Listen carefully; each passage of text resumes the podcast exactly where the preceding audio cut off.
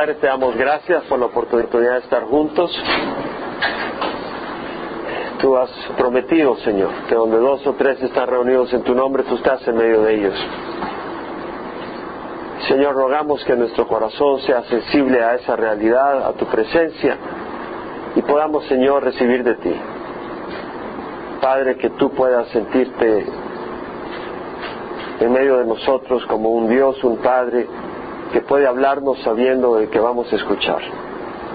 Danos oídos para oír, refresca a aquellos que venimos cansados, aquellos que vienen tal vez eh, preocupados, Señor, refresca sus mentes, aquellos que vienen con problemas, dales fortaleza y esperanza, aquellos que vienen con heridas, dales eh, bálsamo, sanidad, aquellos que vienen desesperados, dales esperanza. Padre, que tú seas honrado por la actitud de nuestro corazón, Señor. Padre, te rogamos que cada vez que nos reunamos, dos o más en Calvary Chapel Emanuel, en cualquier lugar, la congregación de Calvary Chapel Emanuel, sea una reunión donde esperamos tu presencia con poder, Señor.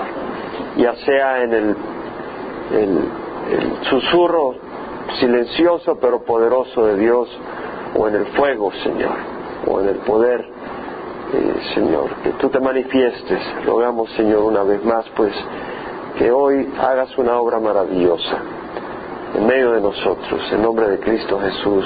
Amén. Nos toca ahora el Salmo 18.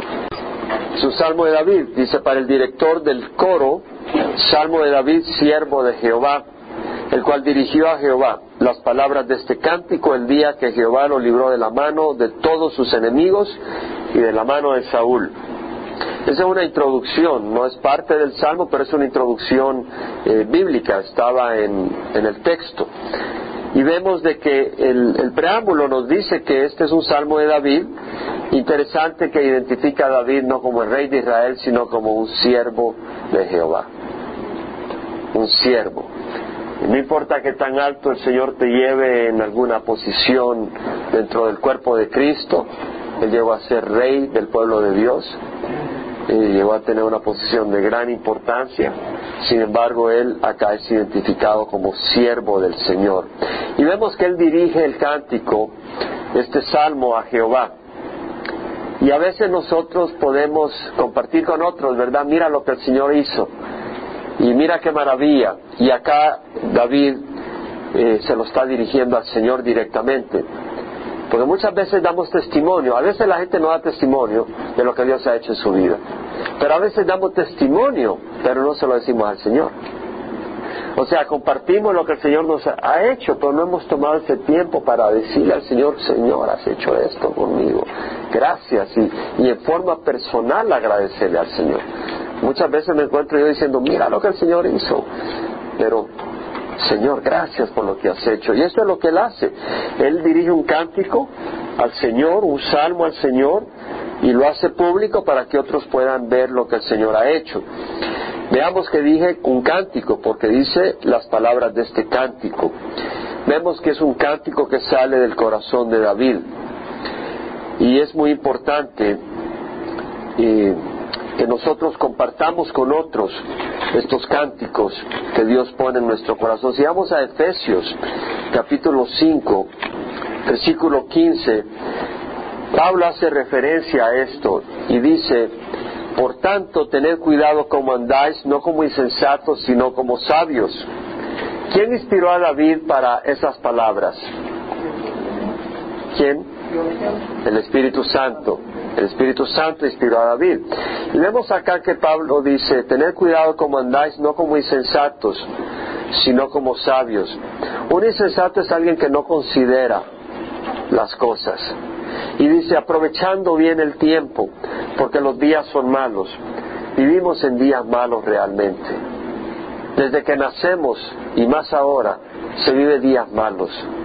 El ambiente que nos rodea, los valores que se transmiten, y las situaciones que estamos viviendo cada vez son peores. Y vemos que dice Pablo que hay que aprovechar bien el tiempo porque los días son malos. No seáis necios, sino entender cuál es la voluntad del Señor. No os embriaguéis con vino, en lo cual hay disolución, sino ser llenos del Espíritu Santo. Entonces hemos de ser llenos, no hemos de ser motivados por estímulos que no vengan de Dios, porque el mundo nos busca estimular de distintas maneras. Busca estimularnos a tomar cerveza, a tomar vino, a la inmoralidad, a distintas maneras de pensar. Pero acá dice el Señor, no, no os embriaguéis con estas cosas, sino sed llenos del Espíritu Santo. Hablando entre vosotros con salmos, himnos y cantos espirituales, cantando y alabando con vuestro corazón al Señor. A veces hay momentos donde sentimos el gozo de lo que el Señor ha hecho. Escribámoslo, hagamos un salmo, hagamos un poema, si el Señor nos da eso. Pero que Dios ponga un cántico en nuestro corazón. A veces estamos cantando en la congregación, pero, pero que sea un cántico que sale del corazón me, encanta cantar los cánticos porque muchos de ellos realmente nos ayudan a expresar lo que sentimos en el corazón para el Señor. Pero a veces el Señor nos pone propias palabras para expresarnos y pone un cántico, a veces un salmo. Yo recuerdo claramente en una ocasión que estaba meditando en el Salmo 103 y lo hice un cántico, le puse música, yo no soy cantor, pero sí le puse música, estaba meditando en él en la playa, me había ido solo a meditar con el Señor. Y empecé a cantar ese salmo de memoria y a cantarlo con una tonada que Dios me había puesto y muy personal al Señor. Ese salmo reflejaba lo que sentía en ese tiempo, en ese momento. Es bueno que salga del corazón, dando siempre gracias por todo en el nombre de nuestro Señor Jesucristo, Dios el Padre. Cada vez más me doy cuenta que toda circunstancia es para nuestro bien. Toda circunstancia en que pasemos, toda privación, todo reto, toda distracción es para nuestro bien. El Señor lo va a usar para nuestro bien, a menos que seamos necios. Entonces demos gracias por todo en el nombre de nuestro Señor Jesucristo, Dios el Padre. Vemos que el salmista da ese cántico y dice eh, palabras de este cántico el día que Jehová lo libró de la mano de todos sus enemigos. Hay un día en que el Señor nos va a librar a sus hijos de la mano de todos nuestros enemigos. Hay un día, hay un día y ese día llegó a David en ese momento, que estaba, esto es cuando lo libró eh, de sus enemigos. Él andaba huyendo como ratón en el desierto, eh, desesperado, escondiéndose, en algunas cosas, en algunos casos fingiéndose loco. Eh, situaciones dificilísimas, en algunas situaciones atrapado, acorralado. Y vemos de que hubo un día donde él fue libre de todo eso y dice, yo te amo, Señor, fortaleza mía. Él expresa ese agradecimiento y dice, Señor, yo te amo por lo que has hecho por mí. Quiero recordarles, hermanos, que hay un día en que nosotros tendremos victoria total. En, en Primera de Juan 5.4 leemos que todo el que nació de Dios, todo el que nació de Dios vence al mundo. Y esta es la victoria que ha vencido al mundo, nuestra fe. David fue un hombre de fe, por eso él venció. Él fue un hombre que no puso sus ojos en el enemigo, sino en el Dios que podía vencer al enemigo. Y si nos vamos a primera de Samuel, podemos ver claramente en el capítulo 17 el ejemplo de David, donde cuando los filisteos están formándose en fila para pelear contra los israelitas, Goliat está retando al pueblo de Israel que levanten un hombre que pelee con él y se defina la suerte de ambos ejércitos. Y David se ofrece. Y Saúl dice en el versículo 33 del capítulo 17, tú no puedes ir contra este filisteo a pelear, porque tú eres un muchacho y él ha sido un guerrero desde su juventud. Pero David respondió a Saúl, tu siervo apacentaba las ovejas de su padre, y cuando un león o un oso venía y se llevaba a un cordero del rebaño, yo salía tras él, lo atacaba y lo rescataba de su boca, y cuando se levantaba contra mí lo tomaba por la quijada, lo hería y lo mataba. Tu siervo ha matado tanto al león como al oso, y este filisteo incircunciso será como uno de ellos, porque ha desafiado a los escuadrones del Dios viviente. Vemos que la motivación de David es un amor hacia Dios. Él tenía una relación con Dios y él sufría cuando Dios y el pueblo de Dios estaba siendo agitado por el enemigo. Dios nunca es agitado, pero es insultado por el enemigo y el pueblo de Dios sí estaba siendo agitado, estaba siendo atribulado por el enemigo. Y vemos que David se levanta en ira. Y nosotros debemos de levantarnos como David y decir, el pueblo de Dios está siendo agitado, está siendo azotado y tenemos que levantarnos con valentía, pelear las batallas del Señor. Y vemos acá que dice, David añadió, Jehová que me ha librado de las garras del león. Algunos dicen, yo no me voy a meter al ministerio, yo no me voy a meter a servir al Señor, porque si aún así, ahorita tengo problemas, ¿qué será cuando quiera servir al Señor? Algunos dicen eso. Pero vemos que David dice, Jehová me ha librado de las garras del león y de las garras del oso, me librará de la mano de este filisteo vemos la valentía. Y cuando se enfrenta con el filisteo, en el capítulo 17, versículo 45, vemos que David dice, tú vienes a mí con espada, lanza y jabalina. Eran armas fuertes, eran armas gigantes, eran armas poderosas. Era diestro, él así como su escudero. Pero él dice, pero yo vengo a ti en el nombre de Jehová de los ejércitos, el Dios de los escuadrones de Israel, a quien tú has desafiado. En este cuarto vemos aquellos que vamos a poner la fe en Jesucristo, truene, llueva o relampaguee. Y habremos a otros tal vez que ponemos la fe en Jesucristo mientras no lleve truene o relampaguee. El Señor Jesucristo habló de la semilla que fue tirada y una cayó junto al camino, una cayó entre pedregales, una cayó entre espinas. ¿Verdad? Entonces, dependiendo en dónde había caído el tipo de tierra, esa semilla iba a producir fruto. Y vemos de que nosotros podemos ser como aquel terreno donde cae la semilla y empieza a producir pero está rodeada de espinos y vienen las preocupaciones de la vida y ya no hay fruto. O podemos hacer como aquel terreno donde cae la semilla y produce fruto, al 1 por 60, al 1 por ciento. ¿verdad? Entonces tenemos que estar decididos seguir a Jesucristo. David tenía esa decisión en su corazón. Por eso él pudo decir, el día en que el Señor me libró de todos mis enemigos. Porque ese día empezó el día que él empezó a seguir al Señor. Y desde que empezó a seguir al Señor, David no tenía un corazón dividido, tenía un corazón consagrado a Dios. Y nosotros hemos de tener un corazón consagrado a Dios.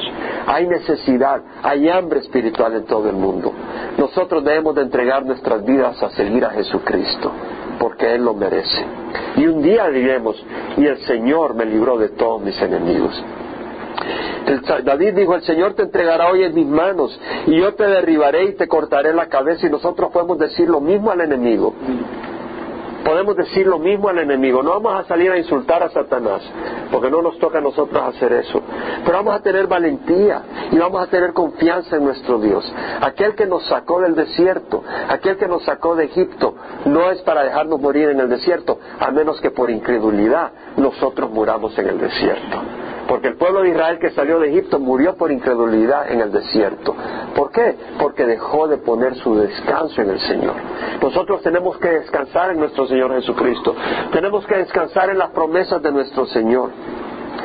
Entonces vemos de que David dice, hoy daré los cadáveres del ejército de los filisteos a las aves del cielo y a las fieras de la tierra. Hermanos, nosotros debemos de ejercer esta fe. No, no solo debemos, nosotros podemos ejercer esa fe. Nosotros tenemos la autoridad para ejercer esa fe. Nosotros tenemos el derecho de ejercer esa fe. Nosotros tenemos la motivación para ejercer esa fe. Nosotros tenemos la razón para ejercer esa fe. Jesucristo murió en la cruz y vive. Y Jesucristo está acá con nosotros para llevarnos a la victoria. Y dice, para que sepa toda esta asamblea que el Señor no libra ni con espada ni con lanza, porque la batalla es del Señor y Él los entregará en nuestras manos. El Señor no libra con astucia de hombre, pero el Señor nos va a librar de nuestro enemigo. Hermanos, metámonos en la guerra. ¿Qué estoy diciendo? El enemigo está atentando al pueblo de Dios. No nos escondamos, no salgamos huyendo. Afrentemos al enemigo. ¿Cómo vamos a enfrentar al enemigo? Siguiendo al Señor, no haciéndonos para atrás, siguiendo el llamado que Dios nos ha dado, sin temor y sin cobardía, sabiendo que Dios nos va a fortalecer. Y cuando se pone color de hormiga la situación, sigamos adelante, sigamos adelante. Vemos entonces de que un día Él libró a David de todos sus enemigos, Salmo 18. Y vemos entonces de que ese día también nosotros lo saborearemos. En Apocalipsis 3:21, en el mensaje que Dios le da a la iglesia de la Odisea, una iglesia que había dejado a Jesucristo afuera, pero promete a aquellos que van a vencer. Y dice, al vencedor le concederé sentarse conmigo en mi trono, como yo también vencí, me senté conmigo, me senté con mi Padre en su trono. A veces no captamos lo que Dios nos está diciendo. Debemos de escuchar lo que Dios nos está diciendo. Dios nos está haciendo promesas increíbles. Dios acá nos está diciendo al vencedor, le concederé sentarse conmigo en mi trono. El Señor está diciendo al vencedor, es decir, aquel que persevere. La batalla es del Señor, pero muchos se hacen para atrás. Y más en los días que los días son malos. Pero acá vemos que el Señor dice, al que persevere, al vencedor, le concederé sentarse conmigo en mi trono. No solo dice estar en mi reino, sino que dice sentarse conmigo en mi trono. Un trono es un lugar de autoridad, un trono es un lugar de poder, un trono es un lugar de, posesión. Vamos a heredar el reino de los cielos. En Apocalipsis 2.7, el Señor dice al vencedor, le daré a comer del árbol de la vida. Yo me pregunto, ¿será una manzana más sabrosa que el árbol de la vida? El árbol de la vida es un árbol que no solo da un poquito de energía, da vida. Yo no sé qué es, pero sé que ha de ser algo maravilloso, porque nunca lo he visto. Es como que le digas a alguien, has probado un helado de vainilla y nunca has probado helado. No puedes hasta que lo pruebes. Pero habla del paraíso de Dios. En Apocalipsis 2, 26, 27 dice al vencedor, al que guarda mis obras hasta el fin. Muchos de nosotros hemos empezado el camino, pero tenemos que llegar hasta el fin. Al que guarda mis obras hasta el fin, le daré autoridad sobre las naciones. ¿Cuántas veces he leído yo esto y no he pausado en esa promesa? Le daré autoridad sobre las naciones. Muchas veces hemos leído de que el Señor dice que vamos a reinar con Él. Sí, vamos a reinar con Él, vamos a ejercer autoridad con Él, eso es lo que Él está diciendo. Le daré autoridad sobre las naciones, la regirá con vara de hierro, no está hablando solo de Jesucristo. Aquí Jesucristo le está hablando a los que van a perseverar, que así como Él va a regir con vara de hierro y va a destruir como vaso de alfarero aquellos que se opongan, nosotros vamos a tener coautoridad con nuestro Señor Jesucristo, vamos a correinar con nuestro Señor Jesucristo. Podemos pensar el privilegio que tenemos, podemos pensar la autoridad y la posición gloriosa y de honra que vamos a recibir. Es algo maravilloso. Realmente a mí lo que me interesa es estar con Jesús. No puedo imaginarme pasar la eternidad sin Jesús. Eso es todo lo que me interesa. Pero aquí estamos viendo lo que el Señor quiere hacer con nosotros. El Señor Jesucristo nos dice de que nos estamos enviando a la imagen de su Hijo Jesucristo. Lo dice en Romanos. Para los que aman a Dios, todas las cosas obran para el bien, esto es para los que son llamados conforme a su propósito. Porque a los que llamó de antemano predestinó para ser hechos conforme a la imagen de su Hijo Jesucristo, para que Él sea el primero de muchos hermanos, el primogénito de muchos hermanos. Nos está moldeando a la imagen de Él para ser semejantes a Él, no dioses, pero sí semejantes como el Jesucristo hombre en esa perfección en esa rectitud, en esa posición gloriosa. En Gálatas 6, 9, 10, Pablo nos dice, no nos cansemos de hacer el bien, porque a su tiempo si no nos cansamos, cegaremos. Hemos de seguir haciendo el bien. Que cuando nos levantemos digamos, Señor, quiero ser una persona de, que hace el bien. Que cuando nos levantemos, nos levantamos con ese deseo. Solo Dios puede poner ese deseo en mi corazón.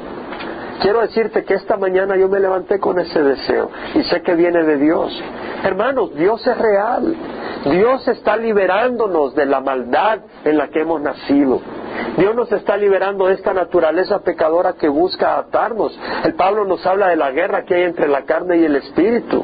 Pero qué hermoso que podemos levantarnos con esos deseos de decir, quiero hacer el bien este día. Qué hermoso que podamos hacer eso. Eso viene de Dios.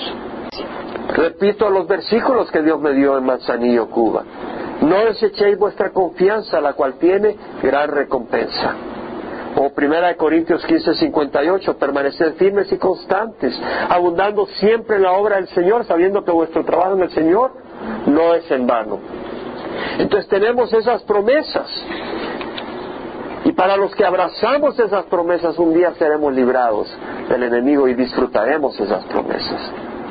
Entonces vemos que dice el samista, yo te amo Señor, fortaleza mía. El Señor es mi roca, mi baluarte, mi libertador, mi Dios, mi roca en quien me refugio, mi escudo y el cuerno de mi salvación, mi altura inexpugnable. David empieza diciendo, ¿quién ha sido su protección?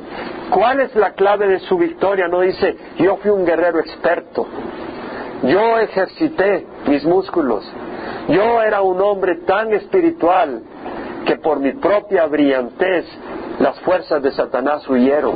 No. Él dice, tú eres mi fortaleza, tú eres mi roca, tú eres mi baluarte, tú eres mi libertador, tú eres mi Dios, es decir, aquella persona a quien yo le he entregado mi vida y a quien yo busco y en quien yo confío, mi roca en quien me refugio, mi escudo y el cuerno de mi salvación. La palabra fortaleza mía es kesek, en el hebreo y quiere decir fuerza en el sentido de ayuda. Viene de una palabra que es kazak, que quiere decir fortalecer, prevalecer, volverse fuerte, ser valiente, ser firme, afirmarse, dar fuerza, hacer algo o a alguien fuerte, valiente, rígido, duro. Cuando dice yo te amo Señor, fortaleza mía, es como cuando decimos yo quiero levantar una mesa pesadísima de hierro y la quiero levantar y me hallo impotente, no puedo ni moverla, no puedo ni siquiera hacerla vibrar y necesito ayuda y viene alguien con una gran musculatura, es eh, campeón mundial de pesos y lo que sea, y ya la levanta y es esa fuerza que me ayuda. Pero diría que significa algo más. Es como cuando tú te sientes débil y sin fuerza y después de una buena y nutritiva comida y una buena dormidita te levantas para seguir el camino. ¿Sí? Eh, a veces uno va en los caminos, en las montañas a caminar y después de, yo a veces me he ido a Idlewild a, a, unos trails y después de unas tres horas de caminar, ya ahí me doy una comidita, me como mis granolas, me como todo lo nutritivo posible, una dormidita buena y agarro para abajo con ánimo, sigo el camino. Eh, entonces el Señor nos da esa fuerza es el tónico que nos da la fuerza para seguir adelante. Isaías 33, 12 es un versículo de mis favoritos. Oh Jehová, ten piedad de nosotros, en ti hemos confiado. Sé nuestra fortaleza cada mañana y nuestro auxilio, nuestra salvación en tiempos de angustia. Yo no sé, pero en la medida que voy caminando con el Señor y con mayor compromiso, y con mayor luchas, pero con mayores victorias, me hallo más débil y sin embargo más fuerte. Pablo lo experimentó, el aguijón en la carne, donde llegó a tener que depender absolutamente en el Señor. Y Pablo exclamó, prefiero ser débil porque en mi debilidad se manifiesta el poder de Dios. Entonces yo me he encontrado muchas veces muy débil, sin energía, y no lo puedo explicar porque antes no sentía eso, no me sentía con esa debilidad. Pero me doy cuenta que es el propósito de Dios. El propósito de Dios es agarrar a sus siervos y ponerlos cada vez más en una situación de impotencia para que se revele el poder de Dios. En el momento en que tú estás caminando en tu poder es muy difícil que Dios te pueda usar. Pero en el momento en que tú estás desbaratado de toda energía, Estás desbaratado de toda reserva emocional y tienes que depender del Señor. Jesucristo es fiel y Él se glorifica. Él sabe lo que tiene que hacer. Ahora vemos de que la palabra Kazak, de la que viene Kesek, que es fortaleza mía, significa también ser valiente o hacer a alguien valiente. Muchas veces podemos sentirnos atemorizados ante una crisis. Podemos sentirnos con el deseo de patitas para que las quiero. ¿Sí? O sea, querer salir corriendo de una situación, de una circunstancia. Esto no es para mí, dices. ¿No? Recuerdo cuando fui a Montreal para sacar mi maestría, la primera semana yo tenía patitas y quería decir patitas, ¿para qué las quiero? Me quería venir de regreso, asustado, me vio la pálida, pero me tuve que quedar ahí y Dios me bendijo. Pero hay situaciones donde queremos salir corriendo y, el Señor nos va a dar valentía. No tenemos que correr, no tenemos que acobardarnos. Dios nos va a dar la valentía. Dios nos va a dar la fortaleza. Entonces vemos que dice, Jehová es mi roca. La palabra roca es Sela. Ese es el nombre de la ciudad que está ahí por el mar muerto, al sur, que se le llama Petra, de los sedomitas, los descendientes de Saúl, que es una zona rocosa que rodea en un valle, y ahí han escarbado la vivienda los, los sedomitas, en un lugar, una fortaleza impenetrable. Entonces, eh, vemos de que el Señor es una roca. Ahora, cuando yo miro las formaciones rocosas, son duras. Y si viene un animal contra ti y tú te metes adentro de esa roca, tú eres tan duro como la roca en la que te proteges. Porque viene el animal y trata de morder y lo que muerde es la roca. Y si nosotros nos protegemos en el Señor es una roca. No, el animal no nos puede hacer nada. Estamos protegidos en el Señor. Ahora, vemos que más adelante dice, el Señor es mi roca, mi baluarte. Interesante la palabra baluarte en el hebreo es matsud. Y estaba viendo su significado, es net, una red, una atarraya, o prey, una presa. Y yo digo, ¿qué tiene que ver eso con baluarte? Y es que realmente cuando un pez, si tú tienes una, una net, una atarraya, ¿sabes con una atarraya? Una red con la que vas filtrando y agarras un pez, ese no se sale de ahí. Si es una net sin, que no esté rota, de ahí no se sale el pez, queda bien atrapado. O sea, habla de un lugar bien cerrado, un lugar hermético. Eh, lo mismo una presa, es decir, una presa es alguien que ya ha sido agarrado, que ha sido eh, atrapado, no hay escape, está en las manos. Entonces cuando la palabra baluarte lo que está hablando es un lugar cerrado, un lugar impenetrable. Está hablando de la intensidad, vemos el paralelo. No es que la fortaleza te atrapa, pero así como es de segura esa net para atrapar un pez, así es de seguro ese lugar, de protegerte con esa misma intensidad. Entonces, eh, la palabra es una fortaleza militar cuando dice un baluarte, un lugar bien protegido contra el enemigo, es decir, una, una zona eh, impenetrable, una roca eh, segura, una fortificación, un bastión, un lugar de defensa. Mi libertador, bueno, a veces David fue fortalecido contra el enemigo, a veces fue protegido contra el enemigo como en la cueva y a veces tuvo la vía de escape. A veces necesitamos la vía de escape para salir de una situación, ¿no? A veces tal vez tú estás tentado en una situación para robar o para cometer fornicación como fue tentado José. Y ahí no recibió fortaleza para quedarse, recibió sabiduría y el escape para huir. Entonces nuestro Señor es el escape es nuestro libertador, mi Dios, mi roca en quien me refugio. La palabra roca acá es otra palabra, tsur, que quiere decir una roca elevada, una roca grande, una peña, una formación alta. Y palabra refugio es, en quien me refugio es como en, alguien que va huyendo, no desesperado, sino huyendo a buscar protección. Entonces eh, David dice, Jehová es mi roca, mi baluarte, mi libertador, mi Dios, mi roca en quien me refugio, mi escudo. Ahora, vemos de que en el Señor, bueno, antes de, terminar, el, cuando habla mi escudo y el cuerno de mi salvación, mi altura inexpugnable, veamos de que en el Señor nosotros vamos a encontrar liberación. Y en algunas situaciones vamos a huir. ¿Qué es lo que estoy diciendo? Tal vez está, tal vez está en una situación muy difícil. Una situación que no sabes cómo la vas a afrontar. Ya sea de trabajo, o ya sea en tu matrimonio, o ya sea en... Tú pones, tú sabes la situación en la que estás pasando. Y huir es una huida invisible a un Dios invisible, pero con resultados visibles. Lo que estoy diciendo es que alguien te va a decir qué estás haciendo. Y tú dices, estoy confiando en el Señor. Y tú dices, muévete, haz algo.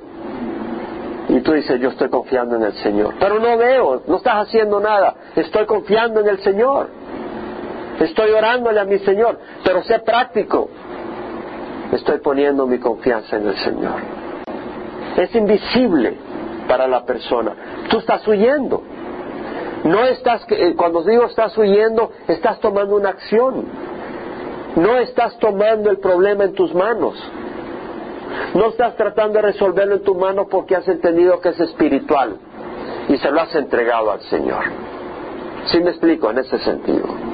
Hay personas que no huyen, hay personas que buscan un refugio visible y ese refugio visible es condenado por Dios. Si nosotros nos vamos, por ejemplo, a Isaías, capítulo 30, versículo 1, 2, dice, hay de los hijos rebeldes, declara Jehová, que ejecutan planes pero no son los míos, y hacen alianzas pero no según mi espíritu, para añadir pecado sobre pecado. Cuidado de las alianzas que hacemos para una situación. No sé cuál sea tu situación, cuál sea tu necesidad. Puede ser de trabajo, puede ser de relaciones, puede ser de tentación. Sea lo que sea, tú puedes huir de esa crisis buscando un apoyo en este mundo. Hay que tener cuidado. Los que descienden a Egipto, dice el Señor, sin consultarme para refugiarse al amparo de Faraón y buscar abrigo a la sombra de Egipto. Nosotros vamos a huir al Señor, vamos a buscar del Señor. Mi escudo, dice David, el escudo es un arma defensiva para proteger, cubrir del enemigo, de los golpes, de los dardos, de las flechas. Cuerno de mi salvación, el cuerno es un símbolo de poder, el cuerno del búfalo habla de poder militar, poder de arremeter, fortaleza, atemorizante. Dice, el cuerno de mi salvación, la palabra salvación es yesha, similar a la palabra yasha, que quiere decir salvar, o sea, liberar, prosperar. Entonces vemos que David dice, bueno, él dice este cántico cuando ha sido liberado de todos sus enemigos. Y empieza hablando cuál es la fuente de su liberación. Yo te amo, Señor, fortaleza mía, porque tú me has liberado. Tú eres mi fortaleza, tú eres el que me diste fuerza cuando estaba débil, cuando estaba desquebrajándome.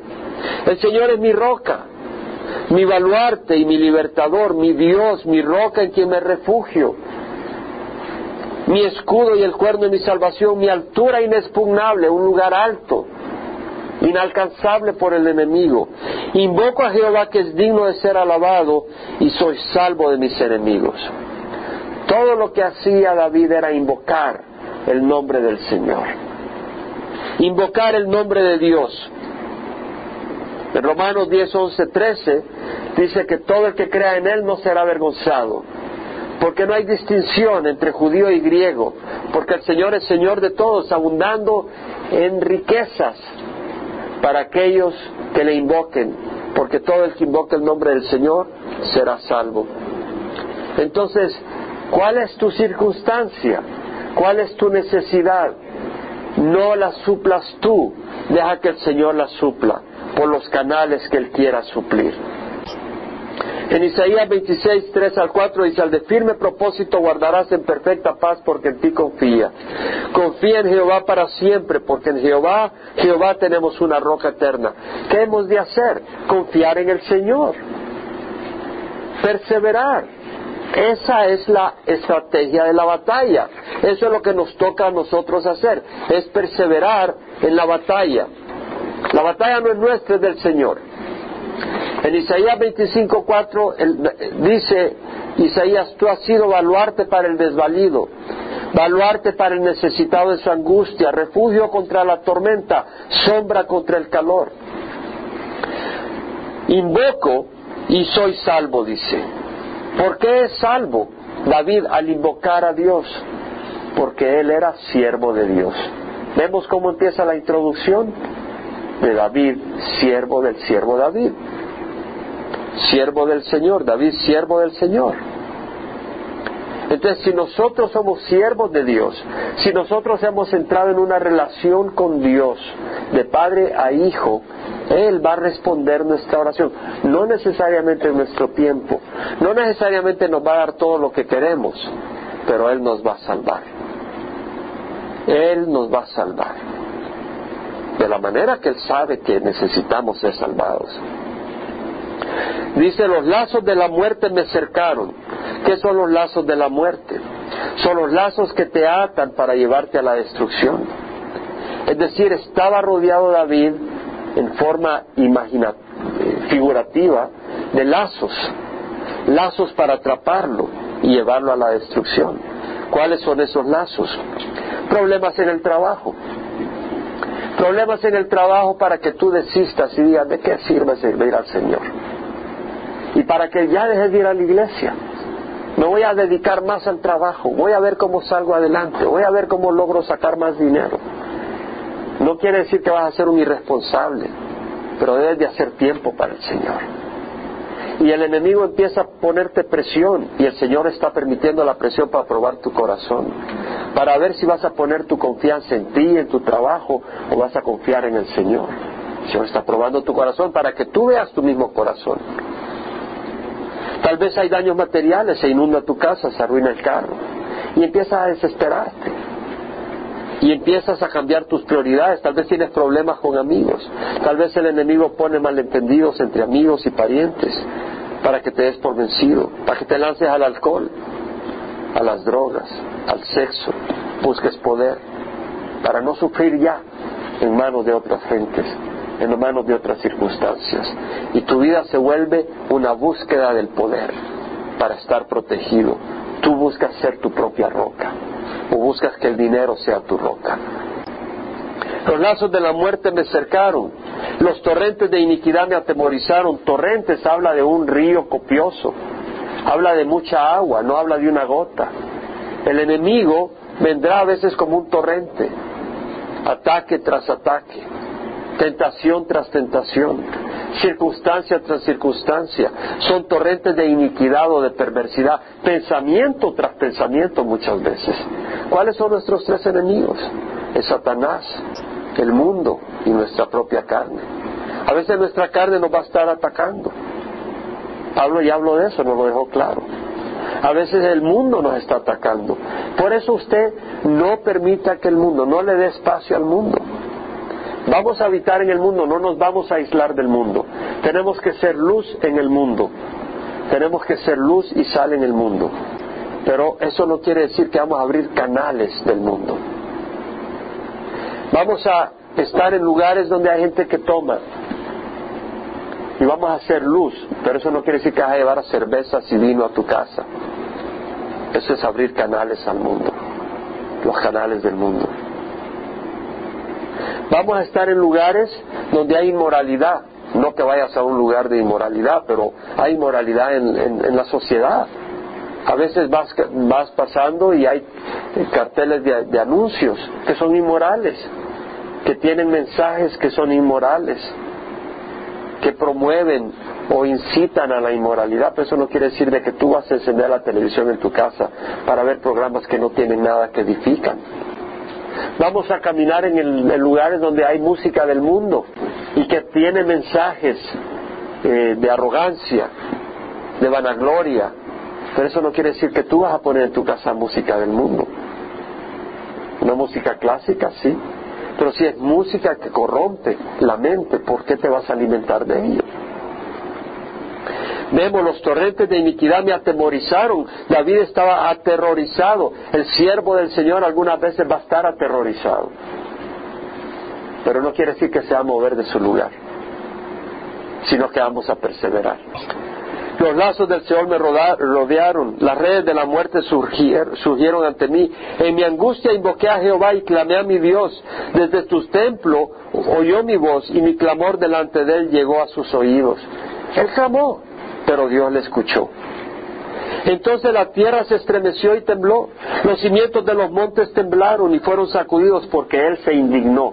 Vemos que Dios se indigna cuando los suyos sufren injusticia. El Señor se indigna. Humo subió de su nariz. Está usando el lenguaje figurativo. El Señor no tiene nariz, Dios es espíritu. Pero está hablando un lenguaje figurativo de enojo, de furia. El fuego de su boca consumía. Carbones fueron por él encendidos. Me parece a mí que está usando un lenguaje similar a una tormenta donde hay relámpagos y donde el relámpago y los truenos caen. Y es probable que en alguna ocasión David estaba siendo atacado por el enemigo y, y Dios envió tormenta, envió relámpagos, envió fuego, la tierra tembló y el enemigo se dispersó. También inclinó los cielos y descendió con densas tinieblas debajo de sus pies. Cabalgó sobre un querubín y voló, y raudo voló sobre las alas del viento. De las tinieblas hizo su escondedero, su pabellón a su alrededor. Tinieblas de las aguas, densos nubarrones. Por el fulgor de su presencia se desvanecieron sus densas nubes, en granizo y carbones encendidos. El Señor también tronó en los cielos y el Altísimo dio su voz, granizo y carbones encendidos puedo ver aquí una situación donde el Señor está trayendo una tormenta para, ¿cómo se dice? Eh, que se dispersar, gracias, para dispersar al enemigo. Y envió sus saetas, los rayos probablemente, los relámpagos, y los dispersó, y muchos relámpagos y los confundió. El Señor es Señor del universo, es Señor del clima. Dios está en control. Entonces apareció el lecho de las aguas y los cimientos del mundo quedaron a descubierto a tu reprensión, oh Jehová, al soplo del aliento de tu nariz. Entonces vemos de que Dios un día va a tomar acción. Y si no lo vemos haciendo ahorita es por su misericordia. Si vamos a Mateo capítulo 23, vemos que el Señor habla, Él no está ciego capítulo 23, versículo 29, vemos al Señor Jesucristo enojado contra los fariseos y los escribas. Los fariseos y los escribas no estaban siendo de bendición para el pueblo de Dios, ponían cargas sobre el pueblo de Dios. Y cuando viene el Señor Jesucristo para tratar de traer libertad a las ovejas y mostrarles paz, mostrarles esperanza, se oponen a Jesús. En vez de decir, qué bueno, vino a liberar al pueblo del pecado. Toma y se emborracha con borrachos, camina con prostitutas, cena con pecadores. Empiezan a atacarle. En vez de darse alegría y gozo de ver que las prostitutas estaban arrepintiendo y que los borrachos se estaban arrepintiendo, y viene el Señor y dice, ay de vosotros escribas y fariseos hipócritas, porque edificáis los sepulcros de los profetas y adornáis los monumentos de los justos, versículo 29 del capítulo 23, y decir si nosotros hubiéramos vivido en los días de nuestros padres, no hubiéramos sido sus cómplices en derramar la sangre de los profetas, se consideraban justos. Pero dice, así que dais testimonio contra de vosotros mismos que sois hijos de los que asesinaron a los profetas. Llenad pues la medida de la culpa de vuestros padres, serpientes, camada de víboras. ¡Wow! Vemos a un Señor enojado por lo que está pasando. Así como vemos a un Dios enojado por los que estaban atacando a David. Cuando David debería tener las puertas libres para establecer el reino de Israel tenía oposición dentro del mismo pueblo de Israel, a Saúl y a otras personas. ¿Y cuántas veces nosotros estamos predicando el Evangelio y hay oposición de ciertos grupos contra nosotros? Y nos atacan. Serpientes, camada de víboras, ¿cómo escaparéis del juicio del infierno? Dice el Señor. Pero yo creo que el Señor lo dice con dolor. No como que no con una venganza fría, sino con dolor. Dice, serpientes, camada de víboras, ¿cómo escaparéis del juicio del infierno? Es decir, este, le está tratando de hacerles considerar que ese camino no los va y no, no lleva más que el infierno. Mirad, yo os envío profetas, sabios y escribas. De ellos a unos los mataréis crucificaréis y a otros los azotaréis en vuestras sinagogas y los perseguiréis de ciudad en ciudad para que recaiga sobre vosotros la culpa de toda la sangre justa derramada sobre la tierra, desde la sangre del justo Abel hasta la sangre de Zacarías, hijo de Barequías, a quien asesinaste entre el templo y el altar. Jerusalén, Jerusalén, la que mata a los profetas y apedrea a los que te son enviados a ella.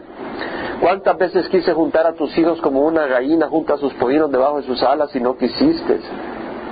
Vemos el corazón del Señor. Pero dice, aquí vuestra casa os queda desierta.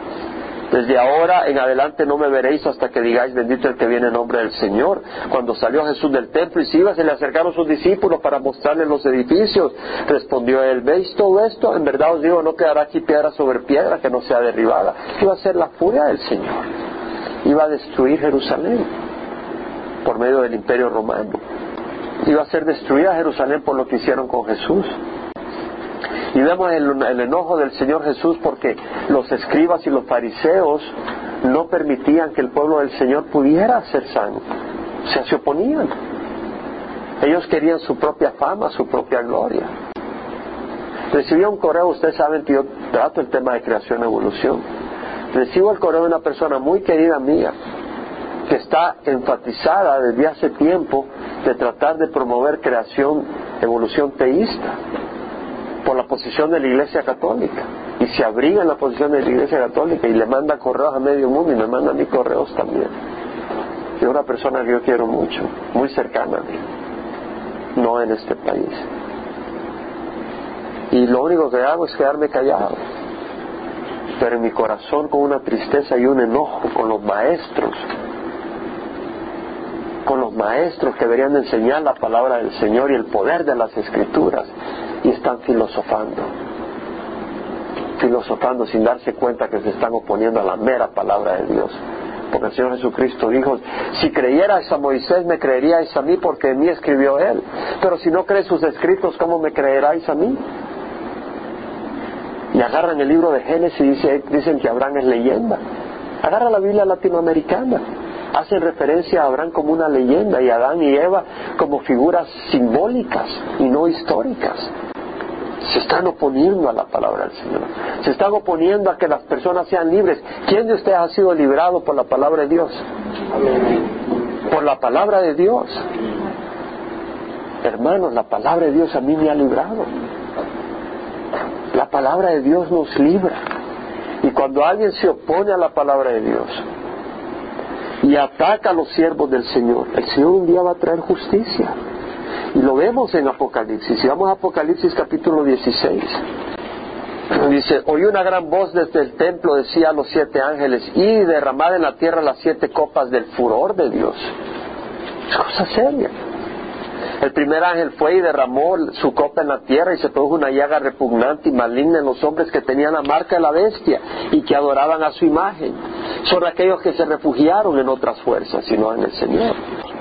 El segundo ángel derramó su copa en el mar y se convirtió en sangre como de muerto y murió todo ser viviente que había en el mar. El tercer ángel derramó su copa en los ríos y en las fuentes de las aguas y convirtieron en sangre. Está hablando de lo que va a pasar en la tribulación. Y oía el ángel de las aguas que decía, justo eres tú el que eras y el que, el que eres y el que eras, oh santo, porque has juzgado estas cosas. Dios es justo. Y eso es lo que dice el Salmo, el Apocalipsis 16, 5, justo eres tú. El Señor dijo, aquel que haga tropezar a uno de estos pequeños que cree en mí, más le valiera que le pusieran una piedra de moler, de las que mueve un, asno y, y se laten al cuello y lo tiren al fondo del mar. ¿Por qué está hablando el Señor de su ira contra aquellos?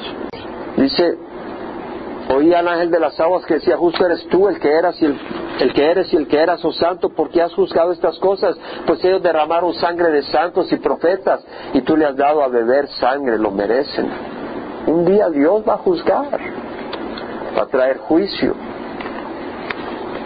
Tenemos en el Salmo que dice el salmista, versículo 17, me libró de mi poderoso enemigo y de lo poderoso enemigo y de los que me aborrecían pues eran más fuertes que yo.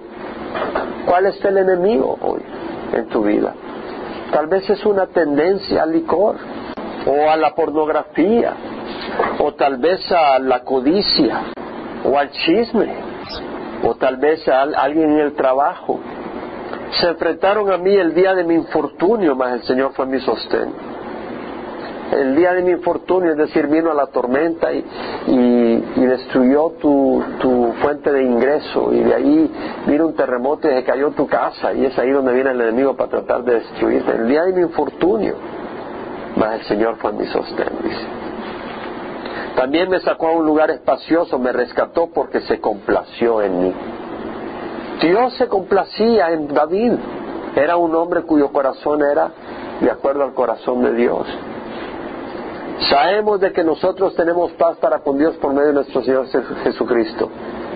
Romanos 5, habiendo sido justificados por la fe, tenemos paz para con Dios por medio de nuestro Señor Jesucristo. Por medio de quien tenemos entrada por la fe a esta gracia en la cual estamos firmes. Tenemos acceso a Dios y a los favores de Dios por medio del Cristo. Pero eso no nos da libertad a caminar en pecado. Y cuando caminamos rectamente, podemos tener la conciencia tranquila. Y cuando tenemos la conciencia tranquila podemos orar con poder. Y vemos que eso es lo que dice David.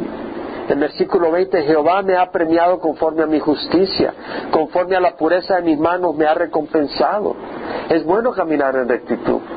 Cuando estamos caminando en rectitud, cuando nos comprometemos a caminar en rectitud, cuando decimos, Señor, límpiame, Señor, yo quiero escuchar tu palabra, yo quiero ser lavado de mis caminos malos. Cuando estamos en ese compromiso, tú sabes que puedes clamar al Señor y Él te va a responder. Pero si tú estás caminando en pecado y crees que vas a ganarle a Dios y que te puedes burlar de Dios, no vas a triunfar. La obra de la justicia es paz y el servicio de la justicia tranquilidad y confianza para siempre. Yo me he memorizado ese versículo, porque está diciendo la obra de la justicia es paz. Si tú caminas rectamente, no vas a saltar cada vez que se oye un salto de otra persona o, o, o brincó un gato y ya saltas asustado, porque sabes que la debes. Pero si estás caminando bien con Dios, estás fuerte, tienes paz. La obra de la justicia es paz y el servicio de la justicia tranquilidad y confianza para siempre. Porque he guardado los caminos de Jehová y no me he apartado impíamente de mi Dios, pues todas sus ordenanzas estaban delante de mí y no alejé de mí sus estatutos. También fue íntegro para él. Fui íntegro, es decir, no tenía un corazón doble. Fui íntegro para con Dios. ¿Cómo somos cuando nadie nos ve? Que Dios nos ayude a ser íntegros. Cuando nadie nos ve, necesitamos ser íntegros, necesitamos la ayuda del Señor. Yo a veces cuando voy manejando y se me atraviesa alguien, pienso pensamientos que aquí no los pienso. Pero al Señor no le gusta. Tengo que ser íntegro.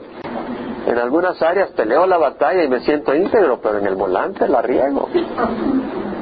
Tenemos que ser íntegros porque Dios está en todas partes me guardé de mi iniquidad, por tanto Jehová me ha recompensado conforme a mi justicia, conforme a la pureza de mis manos delante de sus ojos. Con el benigno te muestras benigno. Debemos de ser bondadosos, benignos. Con el íntegro te muestras íntegro, con el puro eres puro, con el perverso eres sagaz.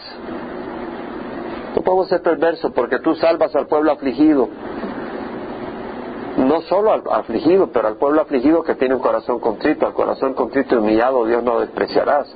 Hay muchos que están afligidos pero no se arrepienten. Tú salvas al pueblo afligido pero humillas los ojos altivos.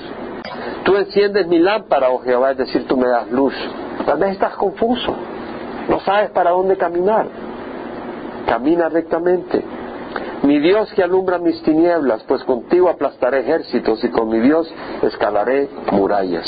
Vamos a cerrar. Padre, te damos gracias por tu palabra, Señor. Tú eres un refugio fiel y seguro. Tú eres nuestra altura inexpugnable. Tú eres nuestro baluarte. Tú eres nuestra roca. Tú eres nuestro libertador. Tú eres nuestro salvador. Tú eres nuestro Dios en quien hemos buscado refugio. Y Señor, has prometido salvarnos y rescatarnos. Clama a mí y yo te responderé, dice la palabra. Y te damos gracias por esa promesa. Y te damos gracias, Señor, que habrá un día donde nos liberarás, liberarás de todos nuestros enemigos, aún de la carne pecadora, porque nos darás una nueva carne, un nuevo cuerpo, un nuevo templo, una nueva tienda, y ya habitaremos en un mundo distinto. Te damos gracias, Señor. Ayúdanos a caminar en rectitud y ayúdanos a perseverar. lo que debemos de hacer es perseverar eso es lo que nos toca a nosotros, la batalla es tuya, que nosotros debemos de perseverar en tu camino. Y debemos de hacer lo que nos corresponde a nosotros para perseverar en tu camino. Buscar tu palabra, convivir unos con otros. Y Señor, recibir la, tu Santo Espíritu cuando nos reprende por el pecado, cuando nos trae convicción por algo que estamos haciendo mal. Y Señor, te damos gracias porque tú no has venido a condenarnos, sino a llenarnos de vida y vida en abundancia. Te damos gracias por las promesas, Señor. Te damos gracias porque el Cristo de ayer es el Cristo de hoy, es el Cristo de siempre. Porque el amor que tú mostraste a un pueblo que era idólatra, el pueblo de Israel, le mostraste paciencia. Señor, tú tienes un amor así de infinito para nosotros, Señor. Y ni has descartado a Israel, lo has puesto aparte por un tiempo, pero vendrá el tiempo en que lo reinjertarás de nuevo, porque eres un Dios de misericordia y compasión. Mira la necesidad de cada uno de nosotros, Señor, y suple de acuerdo a tu misericordia. En nombre de Cristo Jesús.